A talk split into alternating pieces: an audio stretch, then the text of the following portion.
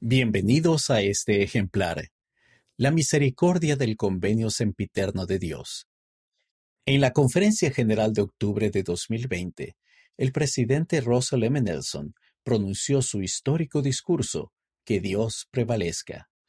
Mencionó que durante más de 36 años había estado estudiando el recogimiento de Israel, incluso los ministerios de Abraham, Isaac y Jacob y el convenio que Dios hizo con ellos y que se extendió a través de su linaje.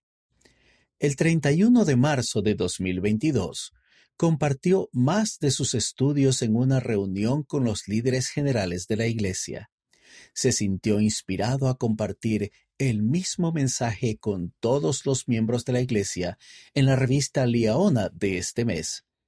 En su artículo, El Convenio Sempiterno, el presidente Nelson enseña más sobre lo que ha aprendido acerca de la relación por convenio que Dios ofrece a sus hijos.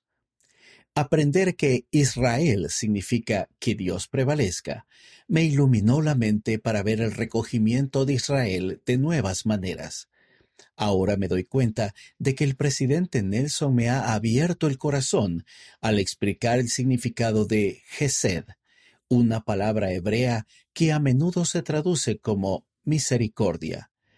Comprender de qué manera los convenios mejoran la relación afectuosa que Dios desea tener con sus hijos ha cambiado la forma en que veo mi relación con Él.